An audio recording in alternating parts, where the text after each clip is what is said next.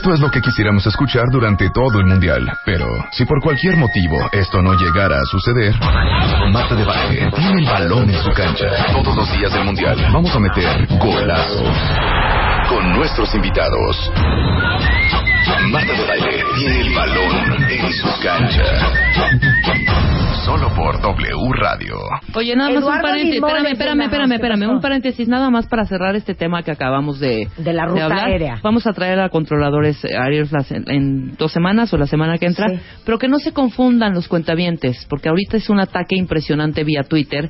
Sí, de es que, no es un tema de ruido. Sí, no es un tema de ruido y no incomodidad, es un tema de las seguridad. lomas. Nos están llegando eh, eh, tweets y nos están llegando llamadas de San José Insurgentes, de Miscuac, de Alfonso Reyes, de la Narvarte, donde deja tú el ruido. Los aviones están muy bajitos también, porque pues, obviamente tienen que bajar mucho más rápido.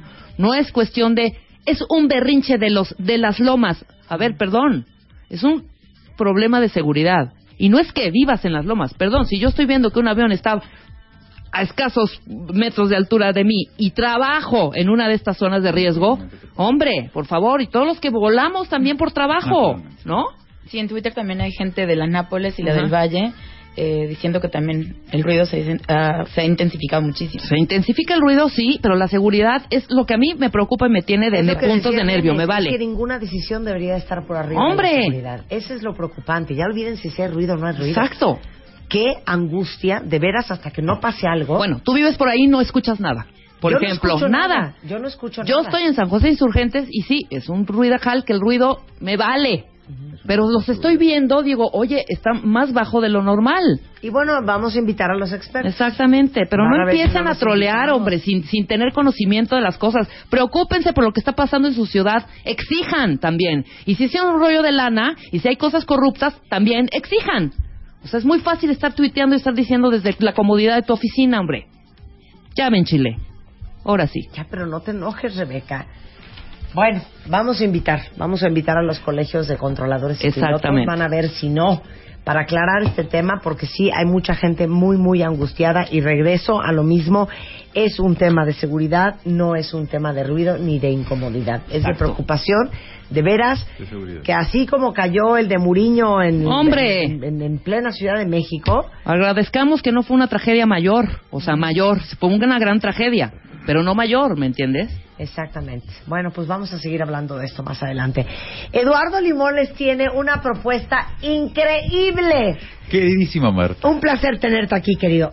Como siempre, ver, mi querida Marta. ¿quién de ustedes no adora sentarse con sus abuelos, con sus bisabuelos si todavía viven, con sus papás, a que les cuenten historias de cuando eran chavos, De su vida. Cómo, cómo era México, cómo Claro. era su vida, las historias de su familia. Y la verdad es que son historias que van pasando de generación en generación y como teléfono descompuesto van ya tergiversadas.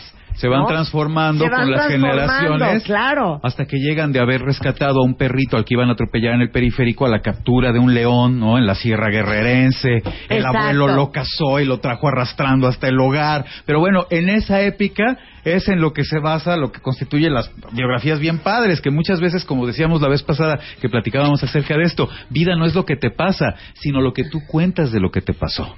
Claro. Y en la medida en que lo enriqueces, aquello se puede convertir en una historia Pero ¿cuántos de maravillosa. ustedes no darían la vida por tener la, la biografía narrada, escrita por su abuela o por su bisabuela o por su mamá o por ustedes para heredárselas a sus hijos?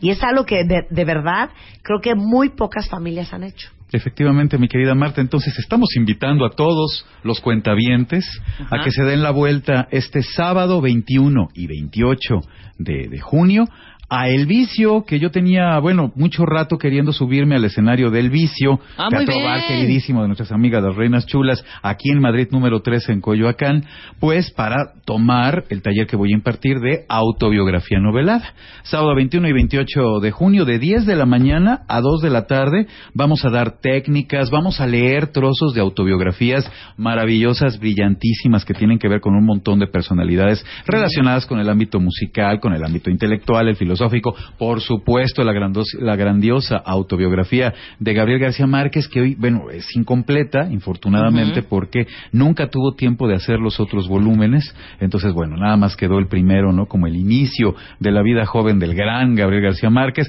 pero también platicamos de la biografía de Jimi Hendrix, de la de Keith Richards, una muy Increíble. reciente del baterista de Motley Crue, Nicky Six, al que él le puso, fíjate, de una manera súper honesta los diarios de la heroína, porque él fue un adictazo y luego se, se salvó, ¿no? Y se reconcilió con la vida. Pero bueno, hacemos como mucha referencia a lo que tiene que ver con autobiografías de muchos famosos y le enseñamos a quienes se inscriban al taller a escribir, pues eso, lo que yo digo que es la historia más brillante que le ha ocurrido al universo, que es la propia. Su ¿no? biografía, Todos claro. Vivimos nuestro Big Bang y tendremos algún día nuestro apocalipsis. Ok, pero ¿cuánto dura el taller? ¿Cuántas horas? ¿Cuántos días? ¿Cómo es? El taller dura de 10 de la mañana a 2 de la tarde, el sábado 21 y el sábado 28. Son diversos módulos, vamos a hacer una breve aproximación a la historia de la novela, luego vamos a leer, como ya mencionaba, algunas autobiografías de personajes célebres, vamos a tener un taller de ideas, vamos a dar técnicas para novelar un suceso, un taller de ideas enriquecido con las técnicas que yo les voy a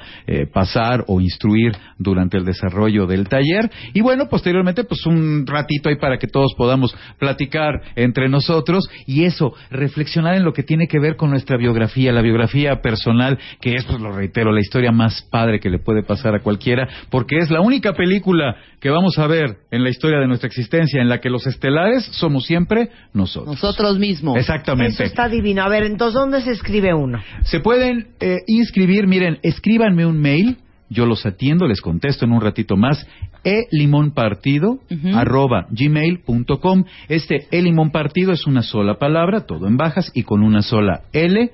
elimonpartido arroba gmail.com o también escríbanme a mi Twitter arroba elimonpartido y yo les paso todos los eh, informes Porque y se pueden aparte hay, inscribir. muchos, hay mucha gente que dice, te lo juro que yo escribo súper bien, ¿no? La de... Oye, Ajá. apúlanse, profesionalícense.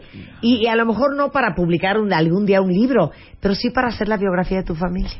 Eso está increíble. Sí, fíjate que en esa utilidad práctica yo creo que radica parte de la grandeza de saber escribir. En gran medida yo me pongo a reflexionar, a todos, a todos nos han pasado grandes historias en la vida. Pero ¿cuál es el momento ideal para? O sea, porque pues ahorita puedo yo ir Sí, y todo ese rollo, y- pero todavía creo que me falta un poco, ¿no? ¿Sabes qué ¿Qué momento creo? decides? Voy Qué a hacer mi biografía. Fíjate, es bien padre pregunta. Yo creo que el mejor momento es aquel en el que de verdad, por alguna extraña razón de esas que no tienen explicación en la vida, sientes que ya tienes que sentarte a hacerla. Ok. Sabes que a mí me ha pasado con alumnos de otros talleres que he dado, eh, como este, pues, en algunos otros lugares bien buenos, allá en la Condesa, eh, allá por el Parque Hundido, en fin. Eh, gente que decide tomar el taller porque de repente se da cuenta que por alguna razón en la existencia es ese el momento en el que lo quiere hacer. Y me escuchan, simpatizan con la idea.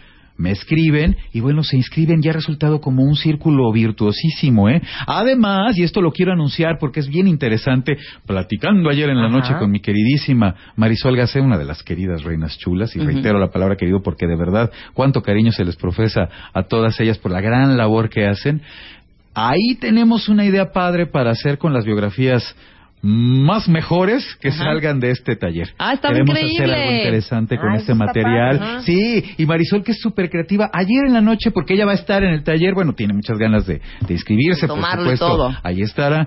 Y me decía, oye, ¿y si tal cosa que... Ah, pues es perfecto. Entonces, con esta idea brillantísima que les platico el fin de semana, nos vamos a ir a tomar el taller de autobiografía novelada. Escríbanme entonces, por favor, gmail.com. Yo les respondo, les doy toda la información, los datos, se inscriben y nos encontramos este sábado allá en el Vicio, en Madrid número 3 en Coyoacán, y nos divertimos todos platicando de nuestras propias historias, pero además eso, tallereando y haciendo juntos este acto de placer majestuoso que es ponernos a escribir. Eso. Ahí ¿Eh? está, arroba Allí queda. el El limón partido. e limón partido. Efectivamente. Gracias, Lalo. Al contrario, querida. Marta, por acá nos vemos pronto. Cuídense Perfecto. muchísimo. Oigan, regresando, decálogo de imagen pública para el Mundial, Álvaro Gordoa, experto en imagen pública, es en the house. Ya volvemos. De baile, de baile. Marta de baile en W. Despierta.